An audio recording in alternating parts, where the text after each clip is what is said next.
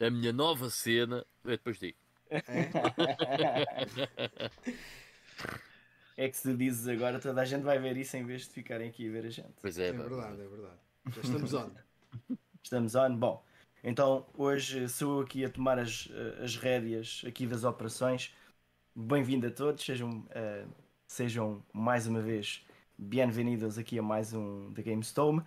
Eh, vamos aqui ficar mais uma horinha ou duas aqui a conversar sobre o que a gente gosta, videojogos. Vamos começar aqui com o habitual Back in the Day, com o Ivan. Ivan, forcei nisso. Alright, então Back in the Day. Vai ser curto hoje, mas vamos até 1986, do dia 21 de Fevereiro. Hoje vamos até o dia 19 e até o dia 21. No dia 20, que é exatamente hoje, não aconteceu uh, rigorosamente nada. No dia 21 de Fevereiro de 1986, o que é que acontece? É lançado no Japão, e só no Japão, e acabou por ficar no Japão, o Famicom Disk System, que era um add-on para um, a Famicom. Uau! Estava a olhar aqui para um neste momento. Diz, diz? Estava a olhar para um neste momento. A sério? É, Ok. Ahm, não sei se queres saber o preço, mas novo custava 100 dólares, portanto é bom que custe menos do que isso. Não, não, não devo comprar. Estou mais inclinado Ah. em comprar um, um Twin, Twin, Twin Disk System, cena qualquer, que é Famicom e, e Famicom Disk System em simultâneo. É uma Ok, revisão ok. que está lá no Japão. Alright. Ah, e pronto, então em 1986 sai este Famicom Disk System. O que é que, o que, é que, que era o propósito deste Famicom Disk System? Era basicamente ah, para, ah, e não só, mas basicamente para trazer algumas melhorias em termos de, de som e capacidade também de memória aos, aos videojogos da Famicom, que era um sistema que tinha saído em 1983 no Japão ah, e saiu em 85 ah, no, no Ocidente, mais propriamente nos Estados Unidos da América. Um, e tinha, epá, eventualmente tinha algumas, um, alguns setbacks que o preço inicial de 100 dólares não era propriamente muito convidativo, sendo um add-on uh, que tinhas de comprar a consola e depois o Famicom Disk System, uh, era mu- muito mais lento do que usar cartuchos uh, por um motivo óbvio um, e era também, não era propriamente reliable. E ainda hoje em dia, uma das coisas um, que normalmente se fala do Famicom Disk System é boa sorte encontrar um que funcione. Uh, não é fácil. Muitos deles, com o passar dos anos, uh, acabaram por dar buraco e já não estarem a funcionar. Um, no fundo, era este o objetivo do Famicom Disk System. Uh, nos seus jogos de lançamento, era tudo coisas que nós já tínhamos por cá, como beisebol, golfe, mahjong, soccer, Super Mario Bros. ténis, e depois há um que se estreia que é um jogo pouco importante, um jogo corriqueiro, como, como se costuma chamar ao Suicoden, uh, que se chama The Legend of Zelda. Zelda no Densetsu. Zelda no Desensu. Um, este Legend of Zelda faz então um, traz, uh, aproveita uh, este Famicom Disk System para um, o, gravar o jogo, portanto para trazer os save games na, na Famicom, uh, que depois com o sucesso do Legend of Zelda, obviamente tiveram que fazer uma versão de cartucho para lançar fora do, do Japão e é então nesse, nesse lançamento que se começa a utilizar as baterias como um, um, uma maneira de fazer save game um, nos videojogos. So it's very Ah. interesting. Praise the Acho que- Lord. Desculpa, desculpem, eu, Uhum. eu, eu hoje estou mais lento que ao costume, que dormi 12, duas horas e pouco. Ahm, mas eu acho que esqueceste de falar da, cena mais importante do, do Famicom. Disk System, que era o, o modo quiosque, né? porque tu poderias Hum. comprar disquetes eh, virgens ias a uns quiosquezinhos e dizias, olha, quero este jogo. Metias lá disquete, pagavas o dinheiro e o jogo era descarregado ahm, para, para a disquete, pronto, que tu compravas. Isso foi, e era isso foi rewritable, ou seja, era podias ir rewritable. lá e regravar outra vez. regravar outra jogo. coisa que tu quisesses. Sim. Ou compravas outra disquete que provavelmente era o que eu faria se, se fosse japonês. Ahm, Yeah, exato. Que foi um conceito que, a- que a Nintendo voltou a introduzir mais tarde na Super Nintendo, que eram os cartuchos, mas já era com cartuchos, os cartuchos Nintendo Power, que também eram regraváveis e também podias ir aos quiosquezinhos e gravar alguns jogos para lá. Yeah. Houve uma coisa que eles fizeram, ah, não é bem parecido, mas faz-me lembrar isso. Existe uma versão, ah, corrijam-me se eu estiver enganado, da Nintendo 64 que só saiu na China IQ. em que, yeah, em que eh, basicamente o conceito era o mesmo, ou seja, Uhum. tu conseguias gravar jogos para dentro daquilo ahm, através de um, de um retailer. It's weird, mas é engraçado também. I wonder Ahm, qual é que foi o sucesso daquilo lá. Yeah. Gostaria de saber.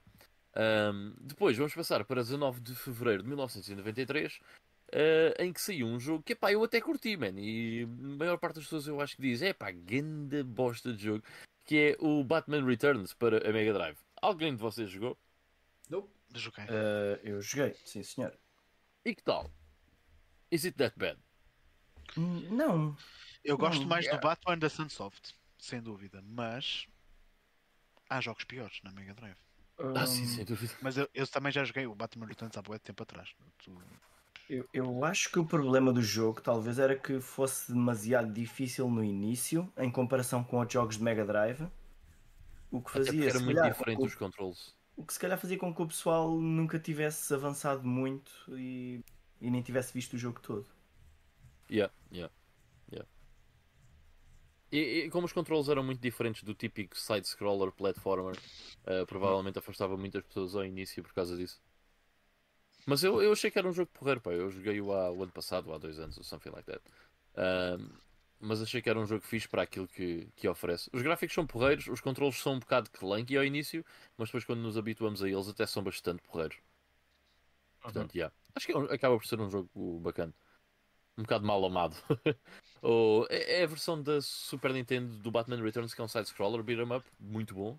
Acho É. que é o Returns ou não? Sim, Pronto. sim, sim. é. Ou seja, Foi feito pela Ok. Konami. Pronto, se compararmos com essa versão, se calhar eh, o outro é um jogo mais interessante. Jogo Eh, mas não é- quer é, dizer. diferente, é diferente. É, é um jogo diferente, sim. Um jogo mais fácil também de, de pegares e, e É. gostar, de jogares e gostar. E tens também a versão da Mega CD, que é basicamente a versão da Mega Drive, com uns níveis de corridas pelo Sim, meio. de carro. Jogas com Sim. o Ah, sim, sim. É. Com o Batmobile. Que, que até está bem da ficha essa parte Tá com, bué da Batmobile. E tu podes escolher se queres jogar o jogo todo, se queres jogar só a parte do- dos plataformas ou se queres jogar o- só a parte do, do combate motorizado. Uhum. Ok, Exato. boa, boa. Alright, e depois vamos para a última coisa que eu tenho aqui, novamente no dia 19 de fevereiro de 1993, que saiu o melhor shooter da Neo Geo.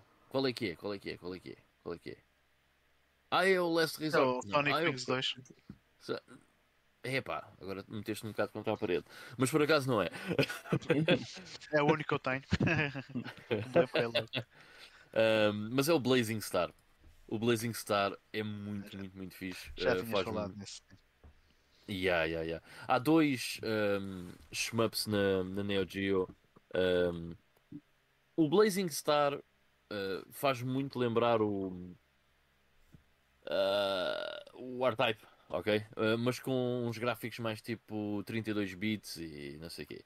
E depois existe outro jogo que eu agora não estava a lembrar o nome, mas que estou a tentar procurar aqui no instante, que eu até gosto mais do que este, é o Pulsar, ok?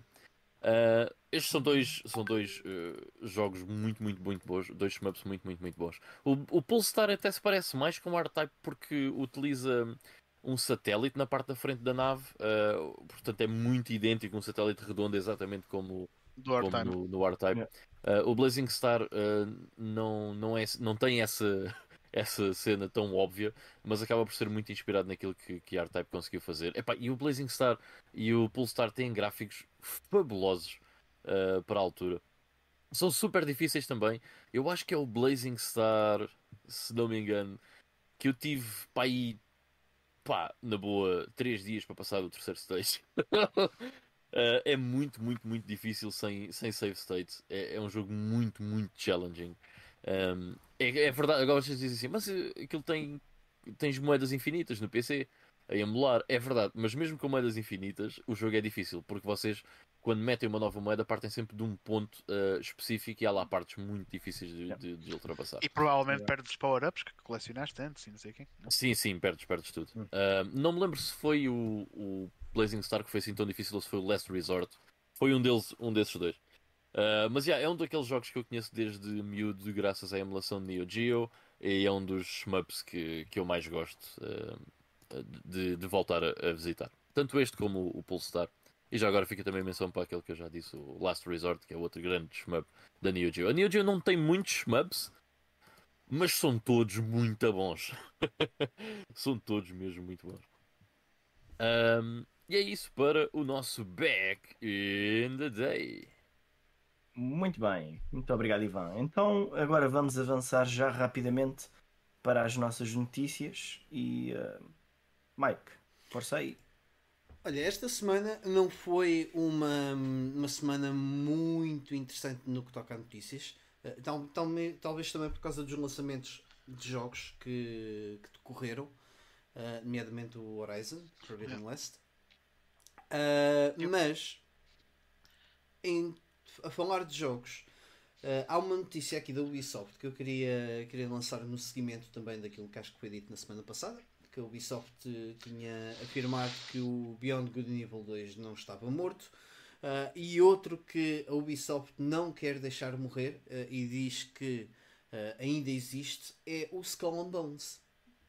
Não sei Exato. se vocês se lembram do Skull and Bones. Dos piratas. Lembro, lembro. Dos piratas o Skull and Bones para mim está na memória como. Acho que foi a última E3 que eu vi assim direto. na altura até foi com, com o Ivan lá em casa. e nós até comentámos foi o trailer mais impressionante, eh, ou seja, os, os gráficos CGI mais impressionantes da, daquela, daquela E3. Eh, e depois eh, no fim aparece aquele, aquele barco da armada portuguesa com a portuguesa, nossa bandeira. Sim. Tipo, como, tipo a grande cena. E nós até ficamos assim, uou! Wow, cena fixe, nice, para nós. E começaram a gritar Portugal, Portugal. Uh, não, por acaso não mas uh, pronto, é para avisar que eventualmente. Já, já agora, isso foi anunciado. Tinha sido. Quando falaram disso, foi antes de saber do Sea of Thieves ou foi depois? A notícia é de anteontem. Não, não, não. Um, do, do, do, ah, o anúncio original. O anúncio, sim, o anúncio original. Olha, se não foi ao mesmo tempo há de ter sido antes, talvez. Eu diria que foi tipo no mesmo, assim, no mesmo período uh, o, o, lançamento original. Mas eu percebo se calhar a pergunta, porque o of Deeps uh, adiantou-se muito mais depressa em relação. Bem, também é um, acho que é um, uma proposta diferente. Diferente no sentido em que parece que o Skull Bones tem um arcabouço maior que o Sea of Deeps no que toca pelo menos a parte audiovisual. Parece-me. Posso estar errado. Um, continuando aqui nas notícias, um, a Nacom, não sei se vocês conhecem, que era a antiga Big Ben uh, Studios, adquiriu a Diadelic Entertainment por. Alguém quer arriscar? Eu já sei número? a resposta, portanto não. não... One million dollars. Million ou billion? Que queres dizer? Pronto, billion. Billion. ficar como no filme, como no filme também é exatamente assim. É, não, foi só 60 Alguém acha milhões. pouco. Só, só, só, só 60 milhões. um, e a Diadelic Studios, que, que é conhecida uh, por, uh, por ter alguns uh, jogos mais de nicho, como o Deeponia, mas no, pelo meio tem lá uma, umas licenças assim um bocadinho mais robustas, como a do Lord of the Rings, do o jogo do Golem que eles estão a fazer. Uh, e tiveram o Black Card também. Sim, a Diadelic... Também foi uma cena que não, não foi muito famosa. Sim, mas a Diadelic tem. É algo, algo conhecida entre alguns jogadores mais, mais específicos, não é assim um, um nome tão desconhecido. Uh, a, ne a Necon, que, que é mais conhecida por ter uh, jogos mais direcionados uh, para. Para, para alguns IPs de franceses, nomeadamente o Tour de France, com a Cyanide, uh, e depois tem outro que é o Cricket, da Big End Studios. Cricket, pronto, que é mais para o, para o indiano, não é tão francês. Okay. mas pronto, aqui mais uma aquisição. Um, feita naquilo que é a consolidação de mercados. agora, uma, uma notícia assim um bocado parva que é aquilo que, que, estávamos a falar quando tu entraste em off, Carlos. Uh, uma, uma jogadora profissional de Tekken foi despedida uh, por ter feito mais uma Despedida. declaração. Foi despedida da, da equipa, Da equipa dela. Exato. Yeah. Ok. Um, porque ela, ela já era conhecida por dizer assim umas coisas polémicas. E esta última foi dizer que o- os homens abaixo do 1,70m não deveriam ter uh, acesso aos direitos humanos. What? Yeah, Foi, aqui- foi aqui que eu entrei no- quando eles disseram isso e eu, pronto, ok, eu não tenho direito. Mas não, mas não sabia porquê. pá, mas para ter uma noção, yeah, De onde é que isso veio? Eh, ela estava a fazer uma stream e ela tem, é conhecida por fazer assim umas eh, declarações um, um bocadinho po- polémicas. Ahm, a, a jogadora em questão é Tanukana. Ahm, ela já disse coisas Eh, não- como, por exemplo, eh, eh, os carecas são carecas porque eles ahm, foram pessoas maléficas na sua vida passada. Portanto, Sem dúvida. e- e- não sei. Eh, Por, por norma, as mulheres são todas boas pessoas. a dizer que a comunidade LGBT são um, um conjunto de pessoas com, com, pessoa- com problemas mentais Ah, e, e as pessoas, as, as mulheres com, com mamas pequenas ah, não, não deveriam ter espaço também no planeta, coisas assim do género. Então é porque Bem. essa rapariga é avantajada, não é? Não, por Todas acaso não é. Então, não? Não. então Por acaso não é Então, assim muito. Ou pelo menos não aparenta. Pelo menos então foi chato de ver. pronto. É, estra- é estranho porque é uma, é uma jogadora na- japonesa eh, e não é assim, não sei, diria eu que não é assim muito comum eh, ver hum, malta profissional, porque estamos a falar de pessoas que são pagas pelas equipas e têm patrocínios e tudo mais. E, aliás, e a razão pela qual ela foi despedida foi porque, epá, nós estamos para ter aqui, uma, por muito boa que tu sejas, não estamos para estar aqui a perder patrocínios de, de pessoal porque tu dizes Barbaridade. tens, a- tens o intestino ligado à cabeça, não é? Ela veio, obviamente, a, a- a fazer um, um pedido de desculpa, que, pá, para mim, sinceramente, nestes casos, acho que é assim um bocado. É pá, desculpem, não queria, não queria ofender ninguém, É, ok? é, é, é, é- tem- temos de compreender, é, é a pressão do direto, né? Ela estava em Eu direto, não- certamente. Pois, eu não, eu não queria ofender ninguém, pá. Mas pronto, é tipo, Eu não quero ofender ninguém, mas se me aparecer um anão gay e careca, Sem mamas. Enfim, pronto. What the fuck, meu? Mas Yeah. por, porquê, meu? Há pessoas muito estranhas neste planeta. Eu, eu acho alguma piada este tipo de notícias, por isso é que acabo por trazê-las. Mas, eh, enfim, adiante. Aquilo que para mim é, é- é a notícia mais eh, interessante para nós discutirmos esta semana é a de- do facto da eShop da Nintendo para, para a Wii U e 3DS hum, ter sido anunciado que irá ser desativada em março de 2023. Portanto, a, a Nintendo fazer um anúncio para quem quiser fazer as, as compras do último ano que faça agora, porque a loja vai ser desativada. Ah, o que é que vocês têm a comentar em relação a isso? Uh, I don't really care. Mas podemos continuar a fazer download das cenas, é? Até de março de Os que tu 2023. compraste, as cenas que tu compraste, vais poder continuar a fazer download até ver. Eles ainda não, não avançaram com nenhuma data para Ok. o do comissionamento total do serviço. Mas comprar coisas novas a partir Yeah. daquela data já não vais poder comprar nada. E descarregar demos e assim. Ok. E, eh, e- e numa primeira fase deixas de poder usar um, um cartão de crédito para comprar. Ainda podes comprar um daqueles cartões pré-pagos, Uhum. ir lá meter o código. Portanto, não é muito, não será muito vá, o mais prático. Mas eh, vá, Sim. eu- acho que a cena mais preocupante, e, e, e nós estávamos a falar um bocado em off, nem é propriamente ahm, a- aquilo que me atinge a mim. Por exemplo, eu, eu não como, como não compro muitos jogos digitais, a, ver- a verdade é que não aquece muito nem arrefece. Só Pois. que é, é preciso não esquecer que existem ah, jogos que só são digitais e que só funcionam bem naquelas consolas em particular. Porque Yeah. o, o que a Wii U e a 3DS têm uma com a outra e que, e que não se aplica a quase mais nenhuma consola é que não é possível emular a experiência. Portanto, eu não consigo emular aquele efeito do 3D da 3DS e acho que eu não consigo emular facilmente o, o, o comando da, da Wii U. Então, aqueles jogos que aproveitavam essas funcionalidades e que só são digitais e que há alguns, alguns até bons, ah, vá, bons, ok, alguns razoáveis, vá. Ahm, esses jogos ahm, nunca mais ninguém os vai ver. Portanto, quem vão ser impossíveis de preservar Yeah. e de jogar no seu da maneira como era suposto. Acho que isso é a parte mais preocupante disso. Até vir a emulação, pelo menos. Não, a cena. vir a emulação de 100 Assim, é, é esperar que, que, que- que tenha havido aí pessoal que comprou tudo e mais alguma coisa e que disponibilize depois Mas- mas é que e A cena de emulação é Mas, há coisas que não vão ser emuladas Pois não. que Yeah, não é possível. Não, Yeah, yeah, yeah, yeah.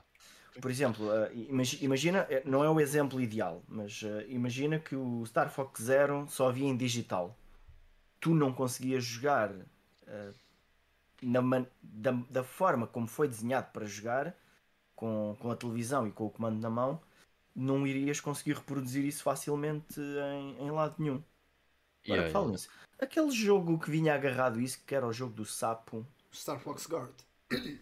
sim, isso era só digital ou trazia um CD também? Não, agora não me recordo. Um, Eu tenho não traz um ideia. CD. Não, pois não. Traz um CD? Traz um CD, traz. Traz Ok. um CD. Mas é, é Sim. na, na versão especial do jogo. Na versão especial? Sim, sim. Sim. Mas a caixa que era vendida à parte, acho que era daquelas caixas vazias, sem código. Tenho essa ideia. É capaz, é capaz. Uhum. Sim, Mas por- uh, pronto, o que estamos a falar é mais daqueles jogos da, que saíram só na eShop e que, Sim. e que não saíram em, em mais lado nenhum. Não, Eu, isso é, acaso, isso é, um isso é de facto um problema, mas infelizmente é... também se entende de certa forma a atitude da Nintendo, porque Claro. é, é o ciclo Claro. de vida do serviço portanto, e manter Claro, aquela claro. estrutura toda tem custos. E não, está, se- estrutura não digo que seja, e não não diga que seja só os custos da, da estrutura em si, mas provavelmente os custos também de licenciamentos e IPs que eles têm lá e cenas assim em cima. Olha, Isso pouco aí, já, isso aí já relativamente à, à consola virtual. Ah, ah, e, e há, há aqui outra coisa que é, que é importante, que tem a ver com a manutenção dos serviços. Eu, tive, eu vi um, um, um post no, no Twitter de uma, de uma pessoa que se diz que, que é IT nesta área ah, e que entende um bocado do assunto e ele estava a comentar um bocado isso. E, e por acaso gostei do, do, do, do post dele porque era nem tanto ao mar nem tanto à terra. Ele estava a dizer, para quem faz um bocado de backlash ah, às empresas nestas questões, nesta, nesta questão em particular, na, à Nintendo, tem que ter atenção que há gastos de, de servidores, há gastos de manutenção de servidores, porque as coisas têm que ser atualizadas ah, no, no que toca a, protocolos de internet e tudo mais. Ah, e depois Sim, também da, de. Exatamente, há a segurança do- dos utilizadores e das contas. Um, e depois eh, tem, tem, tem, há aqui um. Ah, e o apoio técnico que, que possa, ser, eh, possa ser necessário aos utilizadores da mesma plataforma. Há de haver alguém a ter que responder a e-mails sobre isso, etc, etc, etc. Um, e acaba por ocupar slots no, no tempo de trabalho do, do, do apoio técnico. E depois a outra questão é hum, isto é um negócio. E um se, negócio, ainda que a 3DS, no, no caso da Wii U nem tanto, mas no caso da 3DS, que ainda haja uma base de utilizadores relativamente grande, hum, para, para a Nintendo estar a tomar esta decisão é porque não, a, a base de utilizadores, eh, ainda que seja grande, não é ativa o suficiente para que torne ou rentável ou que não de- eh, atinja um patamar de prejuízo que não lhes agrade. E portanto Sim. a decisão acaba por ser essa. E eles até é estão um a dar. É, eles até já estão a dar um ano de, De sobreaviso. de sobreaviso para as pessoas ter, terem isso em conta, gastarem o, o saldo, pontos, etc. que tenham. que Imagina, eu- eu duvido imenso que a loja da Wii U faça lucro já há bem- há alguns anos, pelo menos, não é? Ou seja, É. isto é um. Man, it's a business, certo? Se não faz dinheiro, não existe um motivo para um negócio manter aquilo ah, ativo. É tão simples quanto isso. Ah, eu acho que se houver algum backlash, é mais uma daquelas situações em que pá, eu não tenho nada contra o digital e espero que ninguém tenha nada contra o físico. Acho que as duas mídias têm, são relevantes e servem propósitos diferentes. Ahm, simplesmente nós temos que eh, pensar eh, para nós próprios quando fazemos uma compra num serviço digital ou num serviço ou, ou num, num jogo físico, o que é que é melhor para nós e no futuro se nos importamos com estas situações. Ou seja, eu quero comprar o Paper Mario na Wii U. Ok, só há digital, certo? Posso fazê-lo, quero fazê-lo. Daqui a 10 anos vou ter acesso? Não. Isso incomoda-me, não me incomoda. Ou seja, há uma, uma série de coisas que nós temos de pensar para nós próprios qual é a decisão que queremos fazer e depois viver com as consequências dessa decisão.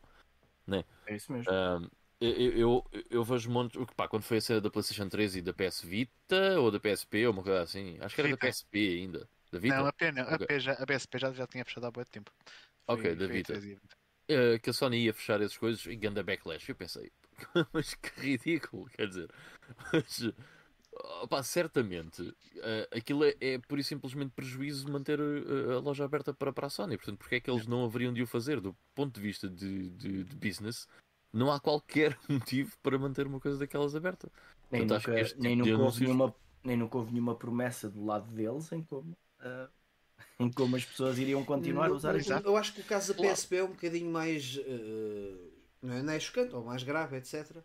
Eh, porque eh, ainda há uma base de utilizadores muito grande que, que ainda que não comprem as coisas, eh, jogam os jogos e, e há muitos updates que, que acabam por ser feitos. Não é? Eu, se for uma loja comprar um. É raro o jogo que eu compro que, e meta na PS3 pela primeira vez que não preciso de, de um Mas, update. ah, Sim, mas mas olha, isso- uma coisa é fechar a loja, outra coisa é fechar o servidor como inteiro. E, Sinceramente, já não lembro o que é que a Sony ia fazer. Acho que a Sony ia Porque eu mesmo fechar, o- porque o, a discussão foi um bocado por aí. Ah, pois foi, pois foi, pois foi. Não, mas a cena dos updates e dos patches, isso- eu acho que isso eles têm que manter, desculpem lá. Mas agora, por causa disso, fez-me lembrar aqui de uma coisa que talvez vocês me consigam responder. Então, portanto, por um lado, eles vão fechar a loja, agora já voltando aqui à Nintendo, vão fechar a loja, mas se eu comprei um jogo digital, eu consigo continuar a descarregá-lo. Mas onde é, onde é que eu vou para o descarregar? Vai haver uma coisa que me substitua a interface da loja só com os meus jogos? Ou vai Pois. continuar a existir a interface da loja onde eu vou procurar os meus jogos eu na é prática ia ser quase na- ia ser a loja quase igual ao, ao que está atualmente. Pois, provavelmente deverá ser algum patch na altura em que o serviço é decomissionado e a aplicação da loja, da shop, poderá ser substituída por uma versão mais light em que só tenha lá o conteúdo que tu tenhas Tem só mesmo. Sim. Mas não sei, essa isso é especulação. Isso é Porque essa, especulação. porque essa secção há lá nas lojas que é não deixa de ser o os- primeiro passo o para para, depois deixares de ter acesso a isso. Sim, mas e- e- ah, e o pessoal que não fica à espera de que irá ter acesso para sempre aos seus jogos é. digitais. Que é aí que vem nesse post, depois é é complementado com isso, que o, o, o, o- o tal indivíduo que fez, hum, que fez este comentário, ele diz, por outro lado, hoje em dia existem empresas que têm acesso em fazer eh, este tipo de aquisições de- das lojas online eh, e fazem negócio disso. Ou seja, eles basicamente eh, agl- aglomeram hum, os jogos online que vão ser deixados de ser comercializados em determinadas lojas e têm o espaço deles onde fazem, têm uma alternativa. Ah, e é o que ele estava a, a criticar a Nintendo, também devido às políticas que eles acabam por ter, fecham-se muito e não dão sequer uma opção. ah, e no que toca à questão da preservação dos videojogos, pá, essas coisas deixam de existir ah, e é uma questão que, eu acho que tem alguma relevância. Eu posso não ter interesse em, em querer ahm, jogar determinados jogos ou eventualmente ir comprar os jogos que vão, vão desaparecer da, da loja da Nintendo ou de outras que entretanto já desapareceram. Sim. Mas há pessoas que possam querer fazê-lo mas isso- e, o jogo deixa de ficar utilizável. ah, é Isso é um risco. É um risco, atualmente é um risco de qualquer loja digital que tu. Mas havendo, hav- plataforma. havendo plataformas que tenham interesse em adquirir isso, percebes? Também não se compreende o facto da Nintendo ah, abrir o seu, a sua legacy nestas. nestas ah, Isso nestas nunca vai. Nunca vai acontecer. Porque, vamos ser sinceros, eu também não, não será um a, problema. prefere, a Nintendo prefere lançar o, o mesmo jogo novamente na, na, na store da Switch. É, e mas aí eu, o- eu, o eu acho que não é para esses casos. Eu também. E os outros casos em que eles não vão lançá-lo de todo e o jogo vai desaparecer. É uma Percebes? pena. é, é, é um bocado por aí que, hum, que eu também acabo de fazer uma pseudocrítica. Porque em termos de, de negócio eu compreendo perfeitamente a Nintendo que o queira fazer. Ah, aliás, a criticar mais, eh, se calhar voltando um bocadinho à, à questão da, da, da, da- da PS3, eh, tu tens a questão dos DLCs eh, que, que desaparecem. Alguns jogos precisam, de- nomeadamente o, o. Ai, como é que se chama aquele? que é tipo Dragon Ball. Ah, o não sei que é Wrath.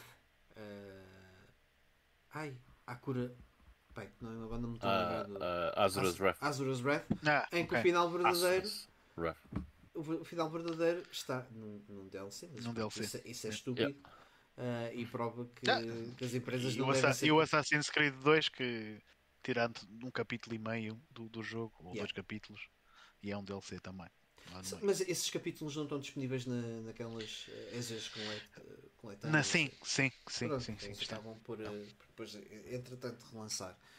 No Ah, entanto, né, no entanto, para quem tem a versão base do jogo, que era o que eu tinha, se eu quisesse jogar esses capítulos, ainda em 2014, ou 15, ou 16, ou 17, ou 18, ou quando é que foi quando eu joguei, tinha que pagar para aí 20 paus para passar yeah, cá yeah, yeah. Eu também lembro-me lembro disso, era Yeah. um bocado parvo. Não faz sentido nenhum. Olha, Esta, eu, esta, esta coleção nova traz isso? Sim, sim, é o que eu Já incluído no jogo? Não? Não? tenho a certeza, mas diria que sim. presumo que trazer. sim. É ridículo que não trouxesse. Ah, mas lá está, é, isto é, é uma pena, principalmente por toda essa questão de, de preservação ah, de software. De certa forma entende-se, porque acaba por ser o ciclo do, do negócio. No entanto, eu espero que a Nintendo faça umas sales em condições antes daquilo fechar. Yeah. Olha, já, já agora está aqui o João Marcos no chat eh, a falar ainda de- deste assunto. Que, pá, na opinião dele, isto ainda vai piorar, eh, até porque estamos muito eh, dependentes do digital. E ele diz que não há nenhum jogo lançado sem haver um, um day one patch, um, day, um zero day patch. Portanto, eh, para, para acrescentar alguma coisa em alguns jogos até que são essenciais. É verdade. É verdade. Mas é, pronto. Temos que se habituar a isso. Eh, Quando falamos em preserva- preservação dos jogos, temos que ter a consciência de que se daqui a 30 anos eu pegar um destes jogos que tenho em físico e o puser na consola, Daqui a 30 anos vais ter computadores quânticos vai, vai correr muito mal. em que te vão emular perfeitamente estes sistemas todos e servidores e o caraças. Não, vai- não, vai- mas é- vai correr tudo e. Imaginem, imaginem os nossos filhos. Eles olham para um jogo, eh, sei lá, eh, o, o Cyberpunk. Eh, e olham para aquilo e tipo, epá, este jogo aqui era tipo é famoso na altura e teve grandes reviews ali a partir de 2023. Vou experimentar. E eles experimentam aquela versão de 2019. Diz, foi que meu, que grande merda, pá. Os gajos de antigamente gostavam de jogos que não valem nada. E na verdade, ele, ele vai, não vai ter a oportunidade de jogar esse jogo. De certa forma, ainda bem. a versão da Provavelmente PS5. que acho que, com a versão do GOG. acho que esse- é, é, o, update, por acaso não, não meti no alinhamento das notícias, porque também já estou farto de cascar no, no Cyberpunk. Mas o, este novo update que houve para, para as consolas de nova geração, eh, segundo já ouvi, também não está. hum, ainda mantém problemas. ainda mantém ali alguns problemas. Aquele jogo está mesmo broken, broken, broken. Ok, então pera. Eu joguei o jogo esta semana. Aliás, ontem. Ah, cerca de duas horas. I think it runs pretty well. Foi? Ok. Uh, yeah, não, ou seja, está a 60 FPS. Do que eu vi pics, não tive nenhuma drop de frame rate. uh, por acaso não tive nenhum bug. Houve um gajo a passar por cima do outro e o outro uh, ficou com o braço assim meio esquisito. Mas é pá, isso- é, o- isso é o normal. Yeah. Isso é, pá, ok. Ahm, Mas também não por tive- também não não- vi. Mas, mas também não tiveste uma péssima experiência quando jogaste antes. Epá. Eu tive. eh, Tu, tu em particular. É assim, eu em particular, eu joguei o jogo numa Xbox One X. One X, ok? Que era a melhor versão se não tivesses a jogar numa PS5 ou numa Series X ou num PC ou whatever. Ainda não tinham saído as consoles de nova geração, acho eu, quando saiu o jogo. Ou já. Bem, não lembro, não interessa. Ah, não foi horrível, mas houve bué de bugs, mas uma coisa, pá, houve muitos mesmo. Mas também são coisas que Lá está, eu passo muito bem à frente desse tipo de cenas. Ah, e agora o carro desapareceu. Está bem, meu. Vou voltar a entrar, já lá está. Tá- Não é por aí que eu me vou chatear com o jogo. Ah, e gostei imenso do jogo. Mas sim, e pá, e slowdowns havia, havia vários. Embora não como havia numa Xbox One normal ou numa PS4 base. ahm, ou mesmo na PS4 Pro, que o Mike jogou e Yeah. acho que era injogável. Aliás, tu chegaste a jogar aqui a versão da One X, Mike, se eu não me engano. Sim, sim, sim, sim, sim. E epá, isto estava bastante melhor. Ahm, mas agora, esta- aquilo que eu estive a jogar agora, epá, não tem nada a ver, é do dia para a noite. Sem dúvida. E, e na mesma consola. Não, É. eu estive a jogar na Series X. Ah, ok.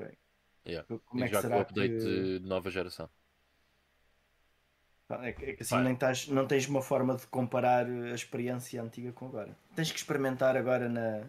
Ainda One tens X. a One X, ainda tens. Tenho, tenho. tenho. Tenho. Tens que experimentar é nessa. Mas te- tens, al- tens alguma noção de, de como estava o jogo? É que eu posso fazer-te aqui uma descrição engraçada. Outra vez. Opa, Eu, eu pessoalmente só jogo os jogos quando estiverem mais ou menos acabados. Não, não, porque, eh, Eu diria então, como que estavas agora a é perguntar, mas estava assim tão mal, epá, eu posso justificar disso muito facilmente. Eu por, acaso, eu por acaso quero ver se eu arranjo no PC. E vou jogá-lo no PC. Eu estou com pica para jogar. Eu quando me aparecer a 15 euros na Playstation 5 ou na série X, logo, logo trato disso. Já não deve faltar muito. Para tu teres uma noção, Carlos, a última vez que eu vi só em updates, acho que era 60 gigas na PS4. ahm, eu fiz 115 GB de updates ou uma coisa assim do género. Foi? Epá, Acho que foi, uma cena- foi um de 50 e tal e outro de 60 e tal gigas. If Uhum. I'm not mistaken. Mas vo- vocês, vocês sabem que eu sou uma pessoa super compreensiva. Não, estou a falar a sério. Sou uma pessoa super compreensiva quando se tratam de bugs de jogo, de, de- de um jogo. Eu Pá, eu, cons- eu consigo perceber eh, e consigo perdoar os jogos que o pessoal acha horríveis. Eu digo, pá, eu, eu percebo. Amém. A, intenção, a intenção está boa, a intenção está boa. O jogo não é assim Eu tão mau só- como os outros pintam. Jogo, eu- só bugs que sejam mesmo game breaking é que me irritam também solenemente. Os outros, opa, olha, acontece. Mas no, Yeah, caso do Cyberpunk Aliás, é Game Break. Mas, tipo, ok, mas não é novo na, na- Na CD Projekt. não é novo na CD Projekt Red. Tipo, o- no primeiro Witcher aconteceu-me várias vezes eu fazer load do meu save e o Geralt estar morto no chão. Por acaso E não tive, que, e tive que esperar para aí 10 minutos porque a, a barra da vida dele ia regenerando com o tempo. E quando estivesse no máximo, eu tinha que fazer load outra vez do mesmo save e o gajo já estava fixe. Mas isso aconteceu-me bué de Mas vezes. isso tiveste de ir ver isso à net, que isso parece um bocado. um- Sim, eu tive que ir procurar ao net. O que é que aconteceu? Quê. Sendo do Cyberpunk quando sai, é que nem é propriamente a cena dos bugs, man. É a mesma performance. Tipo, a performance Yeah. era horrível. Pá, vocês verem aquilo funcionar numa PS4 base. Epá, era mesmo muito, muito, muito mal. Pá, injogável. loading, em não, mas aspectos. ainda eu, da última vez que, que joguei o jogo já era um bocadinho mais rápido a carregar, mas ainda tinhas muitas situações em que tipo um loading das texturas demorava tipo Yeah. uns bons segundos, tipo uns 15 segundos. Ah, Tens de ter paciência, pá, tens de ter paciência. era, era estranho, era estranho. Mas as últimas vezes que joguei o jogo já estava muito mais jogável. Pá, Mas tens- olha, ó Carlos, por causa da paciência, isso tens razão. Imagina, um gajo pode ser paciente e os gráficos passam de PS1 para PS4 ou vá para PS3 eh, ali num espaço de tempo.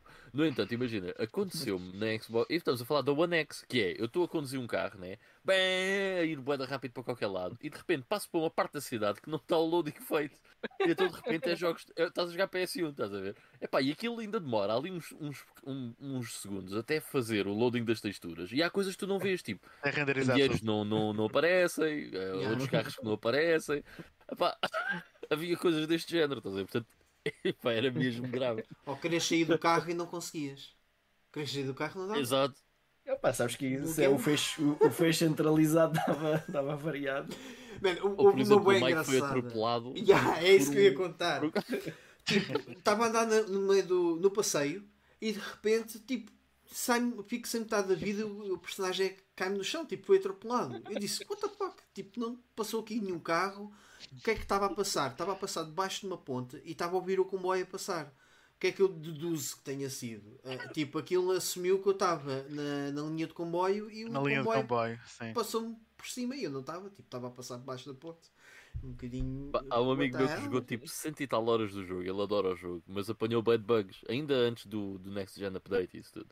Opa, e ele tem coisas hilariantes no canal de YouTube dele, do estilo, ele entra numa garagem, sai do carro e o carro explode e vai parar não ah, sei sim, cai- Do nada, carros a cair, motas a cair do nada, isso acontecia. Aconteceu várias vezes.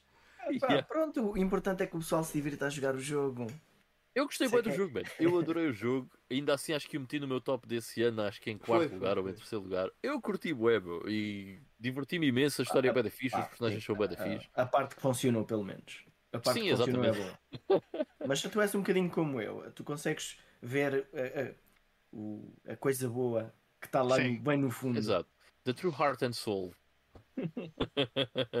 Passar por cima do superficial.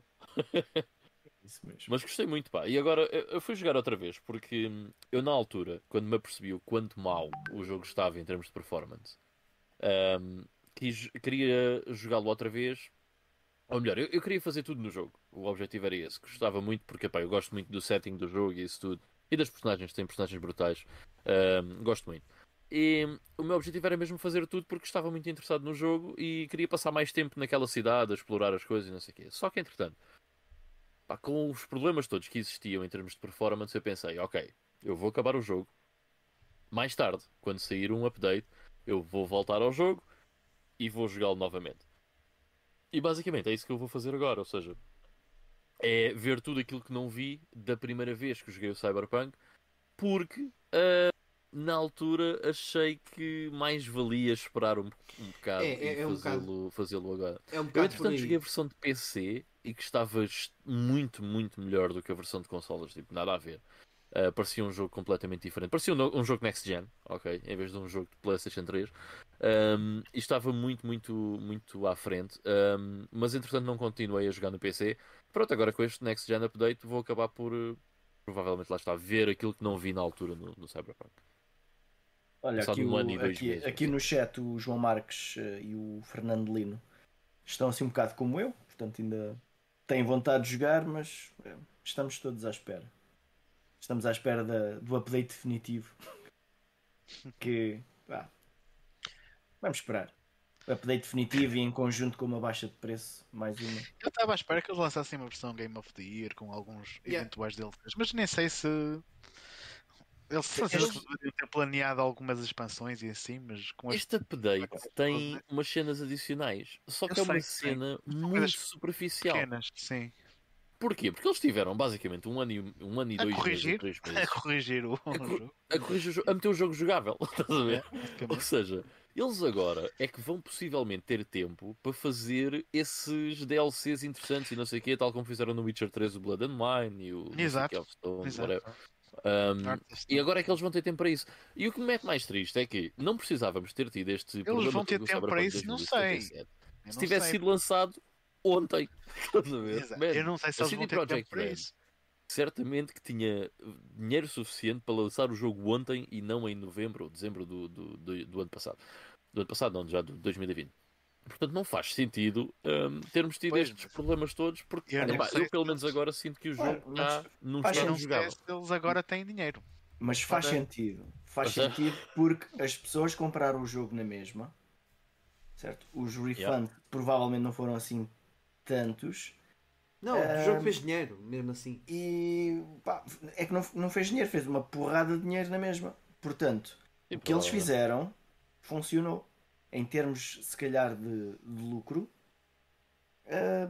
se calhar lançarem o jogo um ano e meio antes ah, compensou. O crime compensou. Crime, entre aspas. Sim, mas uh, Fool Me Once chamou New, Fool Me Twice. Agora, o que é que eles perderam? É o que é que o pessoal vai fazer quando eles lançarem o próximo jogo. Cyberpunk É. 2088. Vou comprar. Vou comprar. Vou apoiar novamente. Mas, eh, mas, mas acho que eles até lá eles vão arranjar o jogo, vão lançar uma versão ultra, hiper, mega definitiva já com os DLCs, eh, como estavam a falar, que saíram ah, aquelas expansões, ou lá o que eles chamaram do Witcher 3, e, e vai ser um jogo se calhar diferente. Talvez consigam dar o mesmo efeito do No Man's Sky. Portanto, vá, vamos esquecer que o, início Pode correu mal. Man, eu, Vamos focar só no, no estado atual. em relação ao Witcher 3, eu adorei-o. Perdi quase 200 horas a jogar o Witcher 3 e as duas expansões, mas não me vou meter a jogar essa versão definitiva, porque vão ser 300 horas a seguir. Tenho mais coisas para jogar. Yeah. Yeah. Ah, mas olha, por acaso essa situação dos refunds, uma coisa engraçada. Quando o jogo sai, nós apercebemos-nos de ops, está aqui qualquer coisa que não está bem. Eles abrem a cena dos refunds e não sei o quê, e eu pensei, hum, mas eu comprei a consola. Ah, como é que eu faço refund disto? Não dá. Pronto, ok, tudo bem, sem stress. O que é que o Ivan fez? Mandou um e-mail à CD Projekt Red e disse: Olha, o vosso jogo está uma bosta. Ahm, eu estou a curtir, epá, mas gostava de jogar uma versão melhor, não me querem enviar a versão de PC o- do GOG.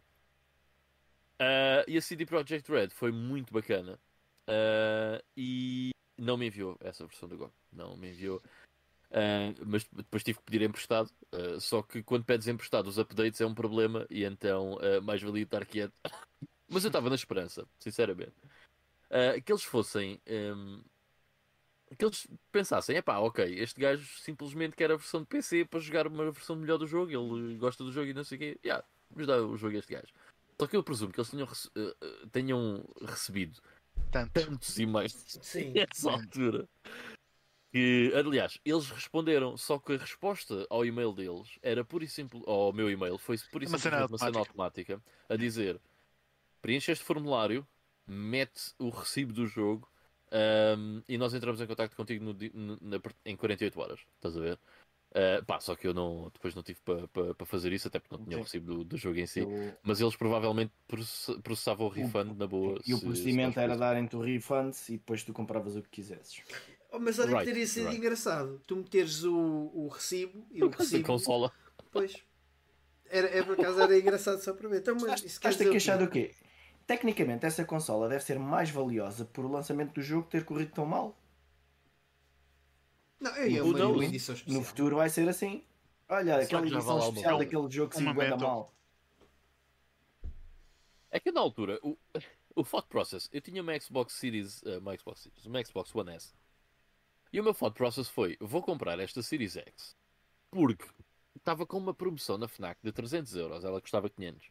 300 euros e já vem com o Cyberpunk 2077. Se eu vou gastar 70 euros no jogo, mais vale comprar já uma, Exato. uma One X. Faz uma, um upgrade à consola e Boa já vem com o jogo. Exatamente, já vem com o jogo. E eu pensei, bem, worth it. Ah, porque pensei que esta vai ser a melhor maneira de eu jogar Cyberpunk 2077. Até porque na altura o jogo ia sair em junho ou agosto, uma coisa assim do género. Ah, portanto, Sim, foi adiado, exatamente. Lembro-me disso. ele depois foi adiado, ah, ou seja, ia sair antes da, da geração atual de consolas. Exato. Ah, e entretanto foi adiado duas vezes. E quando sai, É. lá está, acho que já estava. a- Essa, a essa consola trazia só um cartãozinho com o código para descarregar ou trazia alguma caixinha, Não. uma coisa assim do género. Nem isso, uh, a consola já vem mesmo pré-loaded com o jogo. E mesmo uh, se tu formatares a consola, a consola continua com o pré-load do, do Cyberpunk 2077. Sim, e, e- Yeah. e há uma coisa que a gente não se pode esquecer, que o grande rant geral, ah, e utilizando um, uma- um termo do jogo, a CD Projekt Red tinha muito street cred. E acho que isso é- foi o que. Yeah. E aliás, foi uma das razões pela qual eu na altura estava numa, numa vibe de comprar os jogos tipo Day One. Sem, sem, sem ler nada, sem. Aliás, ainda hoje tenho um bocado isso, mas hoje, hoje se calhar já leio. Eu já estive a ler umas agora- reviews do Exato. Horizon. Uh, por vida do West para perceber. Então, mas isto na PS4, como é que está? Está bom? Pronto, se está bom, então talvez uh, vá comprar para a semana. Uh, mas, Yeah, mas, mas isso, isso, isso mata um bocadinho a, experiência, a, a minha experiência enquanto jogador, estás a perceber? Tipo, tu vais bem entusiasmado para jogar qualquer coisa no dia 1, tipo, teres a tua experiência virgem e depois E, a- e arriscas-te um- sempre a ter grandes spoilers, porque tu queres, ao mesmo tempo queres te informar, mas não te queres informar de- Demasiado. demasiado. Sim. Certo? Yeah. Yeah. Por isso é que eu, eu mando bem de tiros no escuro e às vezes sai, sai o tiro pela Não, quadra. não querendo Mas- ser drama queen, eu, eu, eu sinto que este, este ano que passou, 2021, não, não, não comprei jogos day one um bocado por causa disso, percebes? Porque fiquei um- muito desiludido com a, com a situação do Cyberpunk. Obviamente que as outras empresas não têm, não têm a culpa, mas pá, é um bocado aquelas situações pelo justo para alguns Já, pecadores. percebe-se. Se calhar teria comprado uns dois ou três jogos day one, porque, porque é é uma experiência boa, percebes? Ir à loja, comprares o jogo, ires para casa, agora tens que instalar, já não é tipo plug and play, mas eh, faz parte de, da construção de memórias e da afinidade que tu ganhas com o jogo. Ahm, desculpem lá pessoal, é que aparentemente estamos novamente com problemas aqui na stream ah, porque estão 7 pessoas a ver, mas só há 5 likes. Portanto, deve estar aqui alguma coisa que não está a funcionar bem. Portanto, vejam lá se conseguem corrigir aí Sim. a partir de Cá para mim é, a culpa é do Cadastro, que ele acabou de entrar. Yeah. Eh, Já está aí com os Opa. copos. eu, eu, eu, eu, eu estou aqui Já a ver, mas eu não pus like, eu vou pôr like agora. Ei, auto-like, ganda shit. Eu gosto. Aí auto-likes. Ahm, olha, eu estava aqui a ver, por acaso consegue-se encontrar ainda relativamente barata a consola, tipo 300 paus. Tre- Bem, libras, vá, aqui onde, no eBay. Uhum. Há aqui umas a 200 e tal libras, portanto não é nada, Estou a falar nada no de futuro. extraordinário. No, E há futuro, no futuro, no futuro. em 2077 vamos ver. Olha, mais barato que o Michigan Report from Hell. Bem, A sério, não, não está assim tão caro.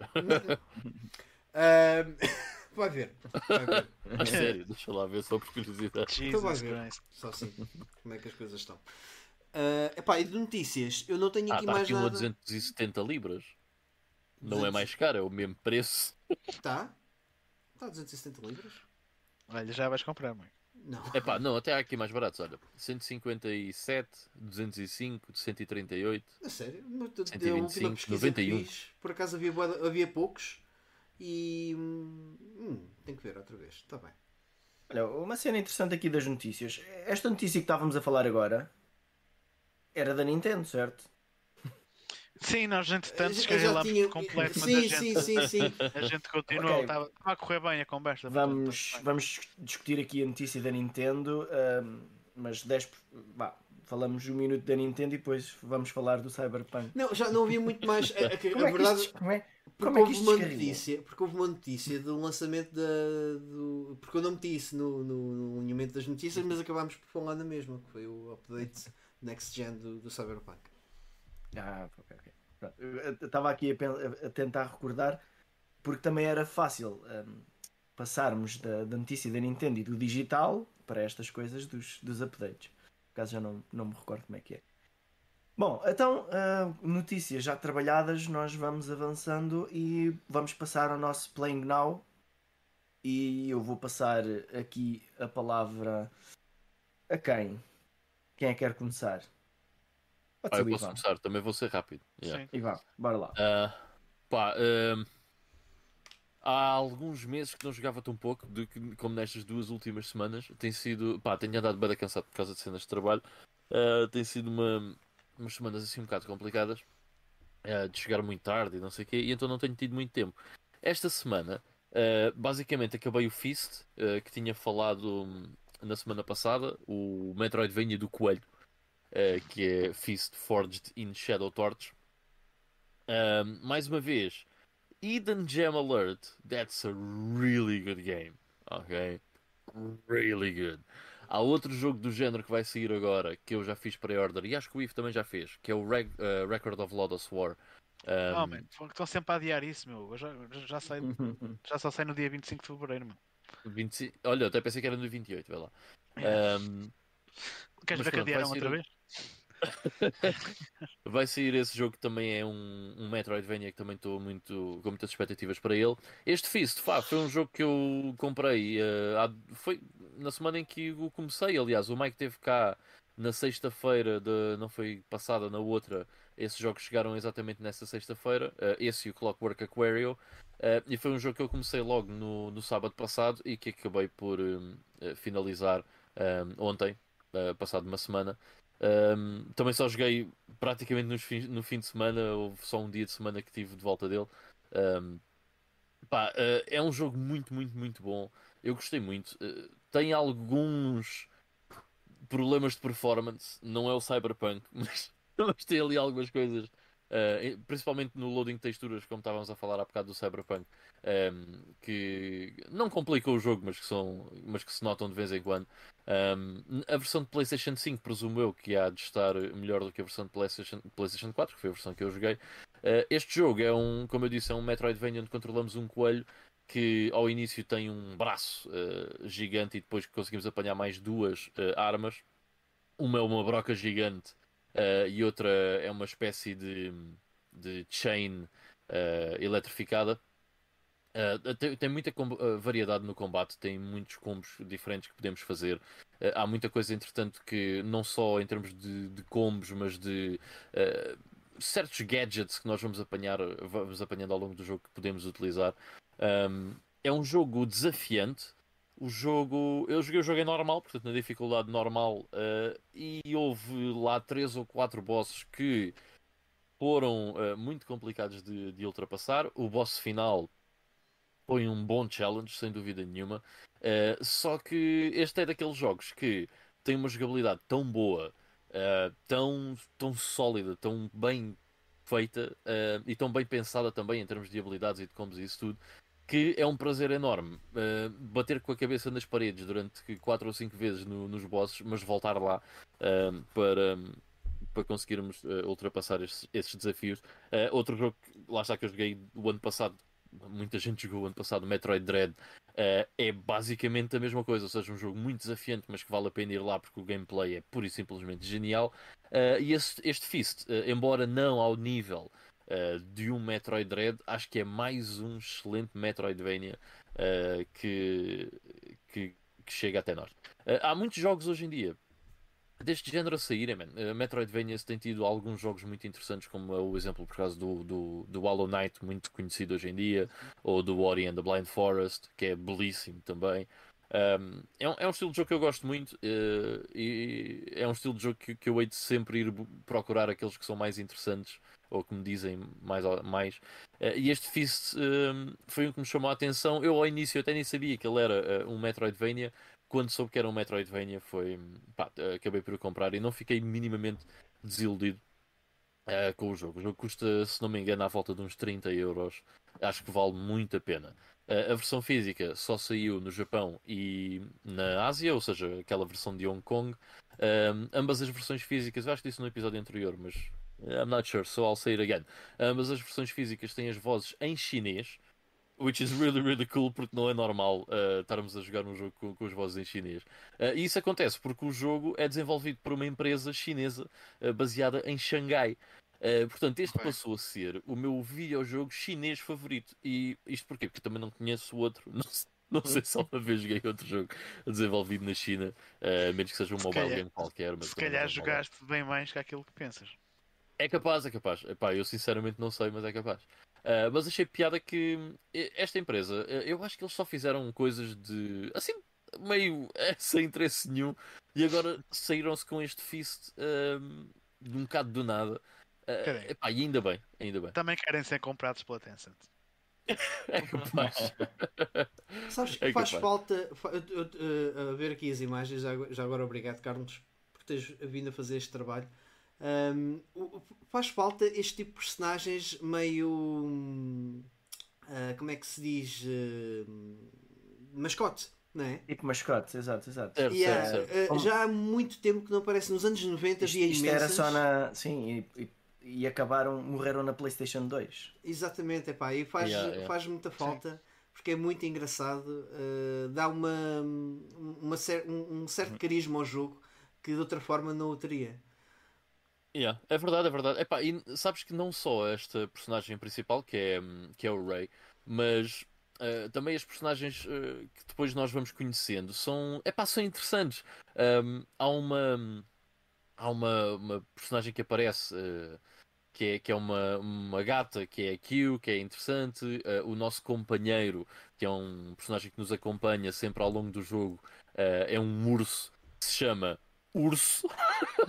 é claro que isso para eles é uma palavra exótica, para nós não, uh, mas é, é engraçado. É mesmo urso, a palavra. É mesmo urso, o nome do, do personagem é urso. eles é devem ter ido ver. Como é, que, como é que um chinês diz urso?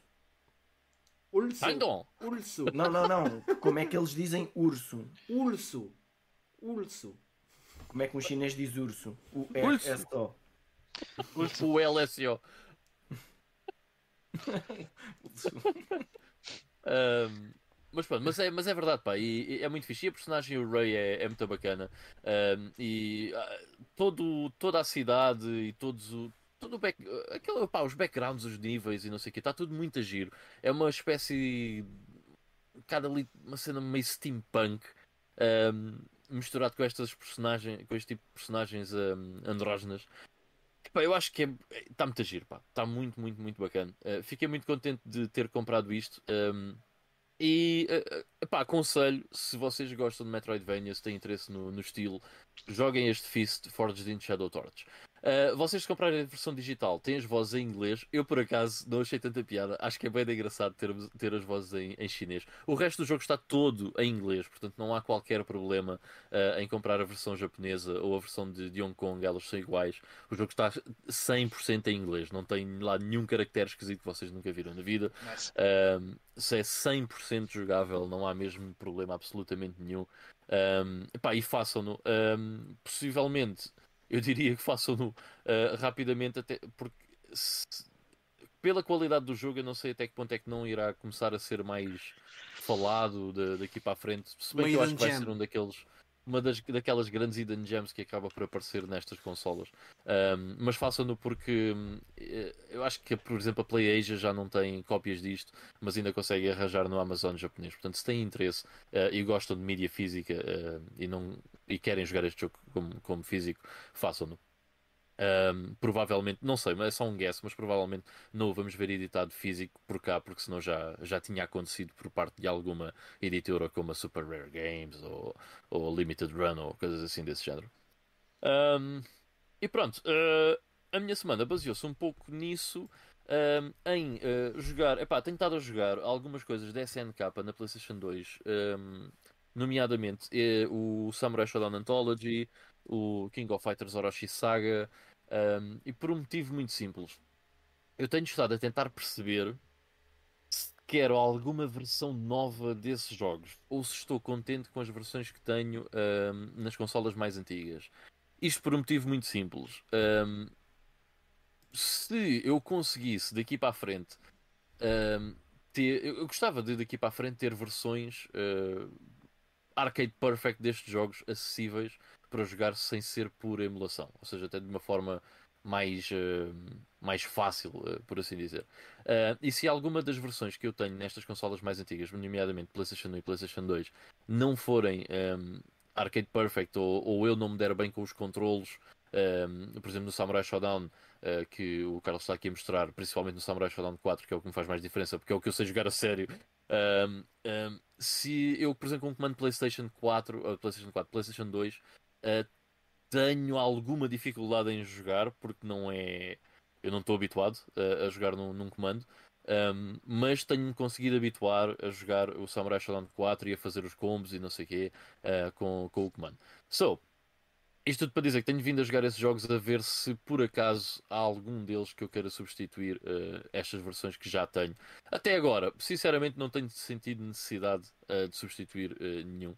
Um, há, há é certos jogos que eu vou querer adicionar destes que eu vou querer adicionar à minha coleção para ter acesso mais facilmente, que é o caso do Garo Mark of the Wolves uhum. um, e o Street Fighter 3 Third Strike, uh, que existem versões japonesas desses jogos a um preço até relativamente acessível. Um... O Third Strike mais vale comprar a, o Street Fighter Anniversary Edition da PS2 nos Estados Unidos. Um... Continua, continua super barato. O Anniversary Edition. PS2 não, PS4. né? PS... ah, também tens a da PS4, óbvio, mas como falaste na- nas versões PS2, salvo erro. Yeah, não, eu esse que- por acaso, eh, ainda bem que dizes, esse por acaso vou, vou comprar essa versão da, da PlayStation 4, porque ele tem, tem outra coisa, tem as versões todas do Street Fighter Alpha. Do Sim. Street Fighter Alpha 1, 2 Tem e 3. tudo, tem todos. Exato, tem todos. Até, até, ao third track, sim. Também Isso há é na muito Switch. Também há na Switch. Yeah, também é na Switch, só que é mais fácil para mim ehm, ter na PlayStation 4 por causa da facilidade de ligar dois comandos e ter uma televisão. ehm, porque eu tenho uma, uma, uma Switch Lite e então esse tipo de jogos, eh, se eu Yeah. quiser jogar a dois, uma cena assim, é mais fácil eh, de, de eu jogar numa PlayStation 4. Ehm, Portanto, yeah, ehm, tenho estado a olhar um pouco para esses fighters e tentar perceber o que é que. Se preciso de versões novas, se não preciso. Até agora, eh, sinceramente, não. Estive a olhar para a versão, por exemplo, aqui do Samurai Shodown. eh, eu tenho esta Anthology e esta Anthology tem uma coisa muito fixe: é que isto traz o Street, ou Street Fighter. o Samurai Shodown eh, 6, que é também conhecido como Samurai Shodown Tenkaichi, que é a única maneira de vocês o jogarem legitimamente ehm, na Europa. Yeah. Entretanto, a Limited Run lançou um standalone dessa versão do Samurai Shodown. Mas ahm, não há razão nenhuma para comprar isso, tendo isto no, no Samurai Shodown eh, Anthology. Mas estive a olhar para o Samurai Shodown eh, Neo Geo Collection, que saiu para a Switch e PlayStation 4, a ver se aquilo valeria a pena. Mas sinceramente, a única coisa que aquilo tem de novo é uma nova versão do Samurai Shodown 5, que é o Samurai Shodown 5 Perfect, que por acaso é o Samurai Shodown que eu menos gosto, portanto acho que não vou, não o vou fazer por causa disso. Um, so, yeah, joguei algumas coisas de, de SNK nos últimos tempos para para ver isso, Um, e depois comecei o Cyberpunk, como disse há bocado, uh, é um jogo que eu provavelmente não vou levar até ao fim assim muito rapidamente, vai ser um jogo que esporadicamente vou lá dar uns toques, fazer uma coisa ou outra, uh, e ir explorando mais a fundo o mundo do Cyberpunk. Um, e pronto, foi basicamente isso que fiz uh, durante esta semana, em termos de joguinhos. Oh, capa, então. Mas já agora deixem-me só Diz. dizer outra vez, reiterar esta, que é joguem o Fist, man. É muito bom. Se vocês gostam de Metroidvanias, joguem o Fist. É muito, muito, muito fixe. Tá bem! Temos de experimentar. Eh, Ivo. Eu? Vamos Yes. lá. Ok. Eh, olha, joguei pela primeira vez, por acaso nunca tinha jogado antes. Eh, o Alex Kidd, uh, High Tech World, da, da Master System. Eh, que é o jogo mais bizarro de todos os Alex Kids que saíram.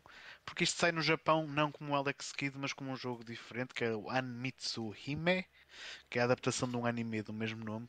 E então a SEGA decidiu escarrapachar o Alex Kidd na, na capa e mudar um bocadinho a história eh, e lançar isto cá. E isto acaba por ser, na maior parte do tempo, um jogo de aventura em que o Alex Kidd sabe que há uma arcade nova que abriu lá na cidade e o gajo quer ir para lá jogar jogos da SEGA. Pronto, mas antes disso tem que encontrar um mapa para a arcade que está dividido em oito peças e vamos ter que andar ali a vaguear pelo castelo do Alex Kidd, que é um castelo tipo Japão feudal.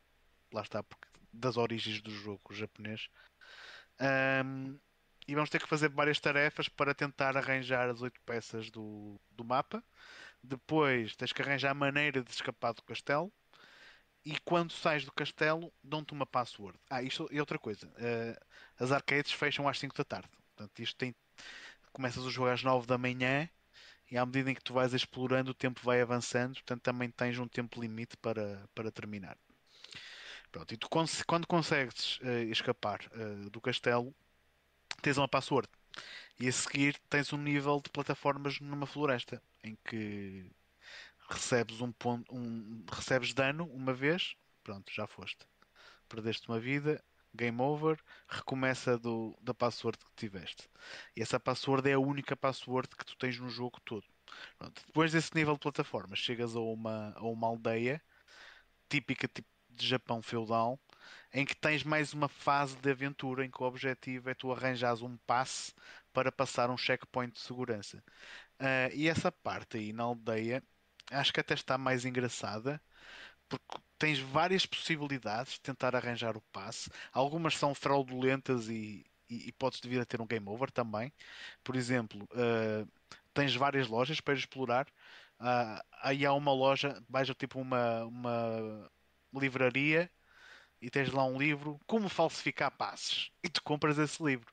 Vais a uma loja de pinhores, tens lá um artigo, uma impressora, compras a impressora, depois vais a um gajo todo shady que te faz um, um passe fake e vais ao checkpoint, o, lá o guarda vê que o passe é falso e prende-te e pronto, e é game over. E, e game over aqui é voltar ao checkpoint anterior onde tens que voltar a passar aquele nível de plataformas. Pronto, mas quando tu consegues finalmente arranjar o passe, uh, tens mais um nível de plataformas, mais uma vez com one hit kills, e se perderes aí, voltas outra vez atrás à, à zona da password que te deram uh, no meio do jogo. Pronto. Pá, é um jogo simples, uh, muito diferente do que aquilo que vocês estariam à espera. Uh, num... Porquê é que se chama iTech, iTech World? É o, é o nome da arcade. O nome da arcade o Alex Kidd quer ir no fim do jogo. O centro arcade acho que se chama iTech World ou algo do género. E o, o ecrã de fim do jogo é o Alex Kidd numa arcade do Outrun ou algo do género. Todo contente a jogar. Spoiler.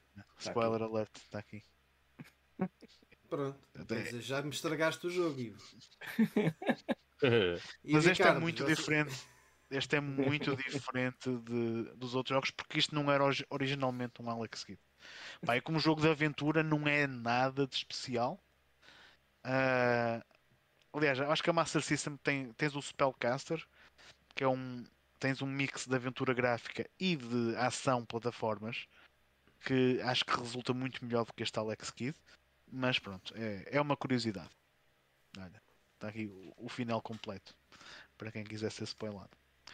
Um, pois, olha, joguei, terminei o Demons of Fastwork uh, da Mega Drive e isto é, é um jogão mesmo. Opá, foi o, o, primeiro destes jogos assim mais aftermarket uh, que joguei mais a sério, que acabei por, por terminar.